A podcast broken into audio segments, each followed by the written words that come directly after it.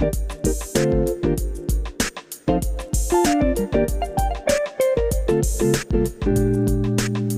ロク先生の介護よもやま話。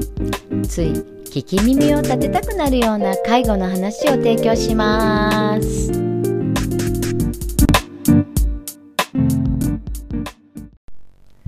こんにちは、こんにちは。酒井です。角です。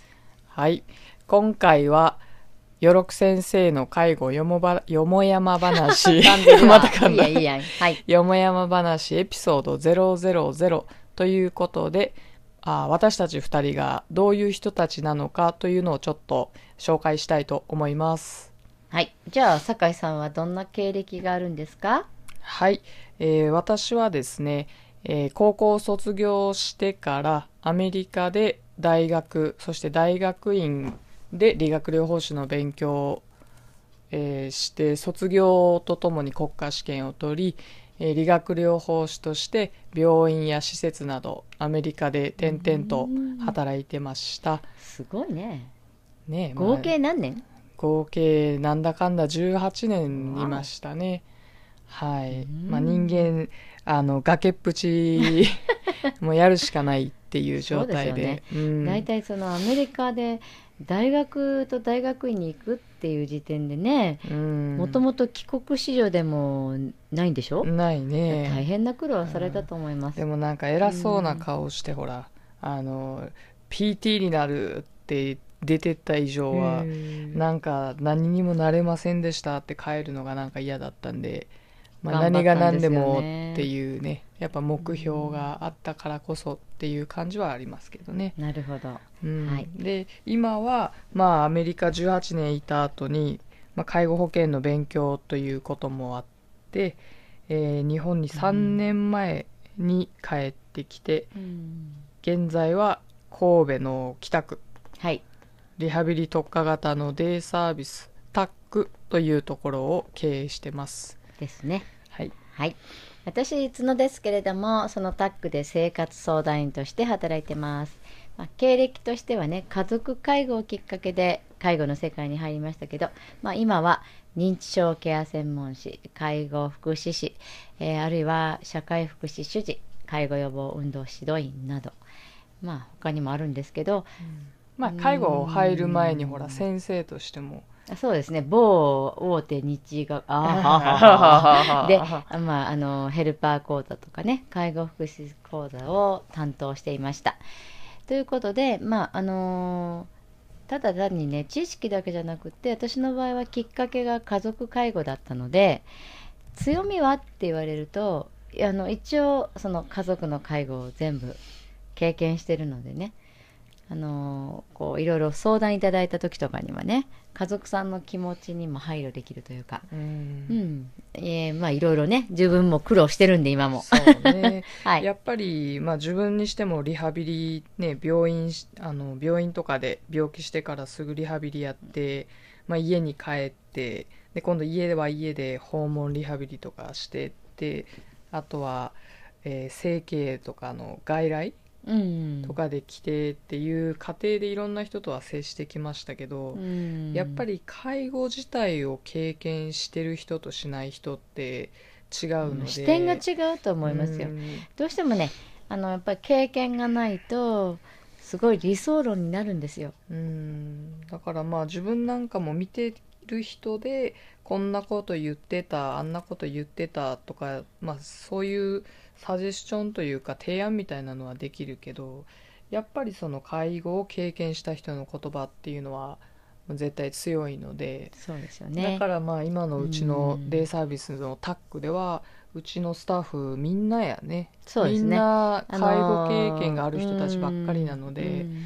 まあ、何か家族さん困りごとがあればもう自分はそういう人たちにあの振って話を聞いてもらったり、うん、提案してもらったりっていう意味で、うん。まあ10人十色なんですけどね。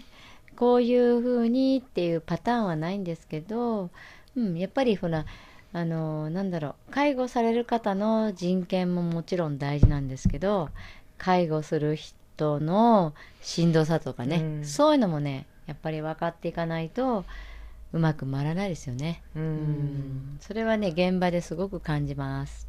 そうね。うん、まあなんか偉そうに喋ってますけどところどころあの方言が出てるのは私はあの博多の福岡の博多の方の出身なんですけどうん、隣で喋ってるあのはい角さんは、なんと関西弁が出ていますが東京出身なんです。で後ろの方でワンワン言ってるのは実はあのこの今酒井さんが経営してるデイサービスにはね酒井さんがアメリカで4年間あの一緒にセラピー教育をしたね、うん犬を持って帰ってきていて柴犬なんですけれどもそのよろくちゃんがちょっとその施設の後ろでワンワンと言っております。バフバフって感じかな。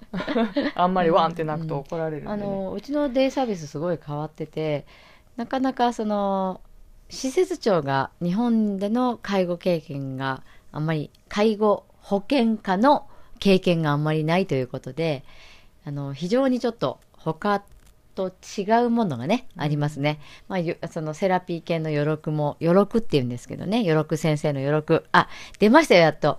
なんで余力先生なのって言ったら、あの、まあ、その、利用者さんみんな余力のこと好きなんですよね。うん、で彼にはすごい力があってね、うん。うんあの利用者さんが同じ利用者さんなんですけど今日はしんどいなーって思う時にはもういの一番に駆けつけるっていうすごい能力がある子なんでで、えー非常に素晴らしい、ねっていうことで本余力先生と、うん。はい、本当に癒しだなっていう感じは見ててしますね。うん、癒しだけじゃなくてなんか判断してるとこすごいですようね。ん。うん、はーい。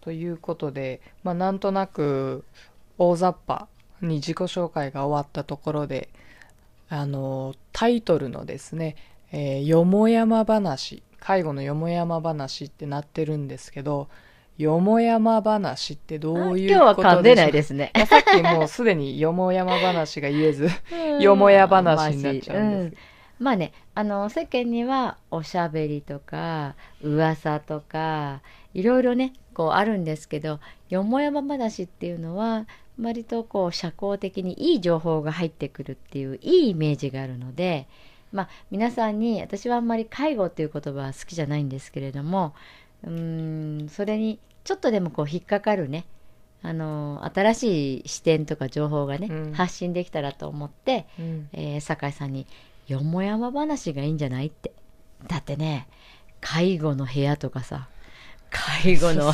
話って言ったら引くでしょ？あんまりねちょっと介護イコール重い話っていうのもなんなんで、まあこんな感じでまあカフェとか、まあ、喫茶店とかでもいいけど、まあ、隣の席でペチャペチャ喋ってるような、まあ、そんな感じで気楽に聞いてもらえたらなと思ってまうん。す。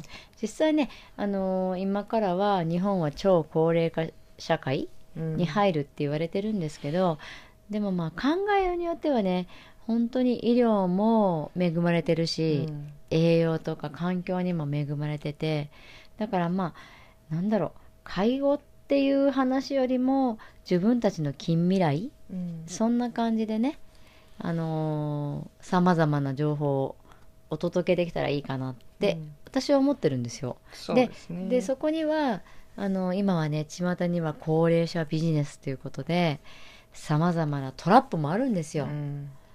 だけどそういうことも、うん、私も酒井さんもいろいろ勉強しに行ってるんでそういう情報も発信しながらじゃあ自分がもし要介護者要介護者って分かります？怪我しても要介護者になるんですよ、うん。うん、だからうーんちょっと知っといて後になってあの時あんなこと言ってたなっていうのがね、うん。あのーこう利用していただけたらっていう思いで。まあ、勉強というよりは、まあ、なんとなくどっか頭の隅にでも残ればいいなっていう感じでねうん。気軽に聞いてもらえたらと思います、うん。まあ、頻度としてはまあ2週間に1回ですかね。程度で、うん。まあ、長さも10分から15分ぐらいの、まあ、お散歩がてらに聞くとか、まあ、通勤車のね移動移中にね。動とか、まあ、そういううんちょっとした合間で、まあ、あの気張らなく 今日ねどこでも聞けるようさんねすごい緊張してるんですよね。めっちゃ噛んでるんです。いいと思います、はい。ということであのこれからもまあ介護ってすごく硬くなるんですけどもうもっとこう身近にある自分たちに役立つ情報としてえひょっとしたらそれはあのビジネスとして生かしていただけるかもしれないという視点でお話ししていけたらなと思っています。はいまあこれからよろしくお願いしますよろしくお願いします次回エピソード001わおを楽しみにスター・ウォーズみたい。はーい。じゃあ失礼します。はいさようなら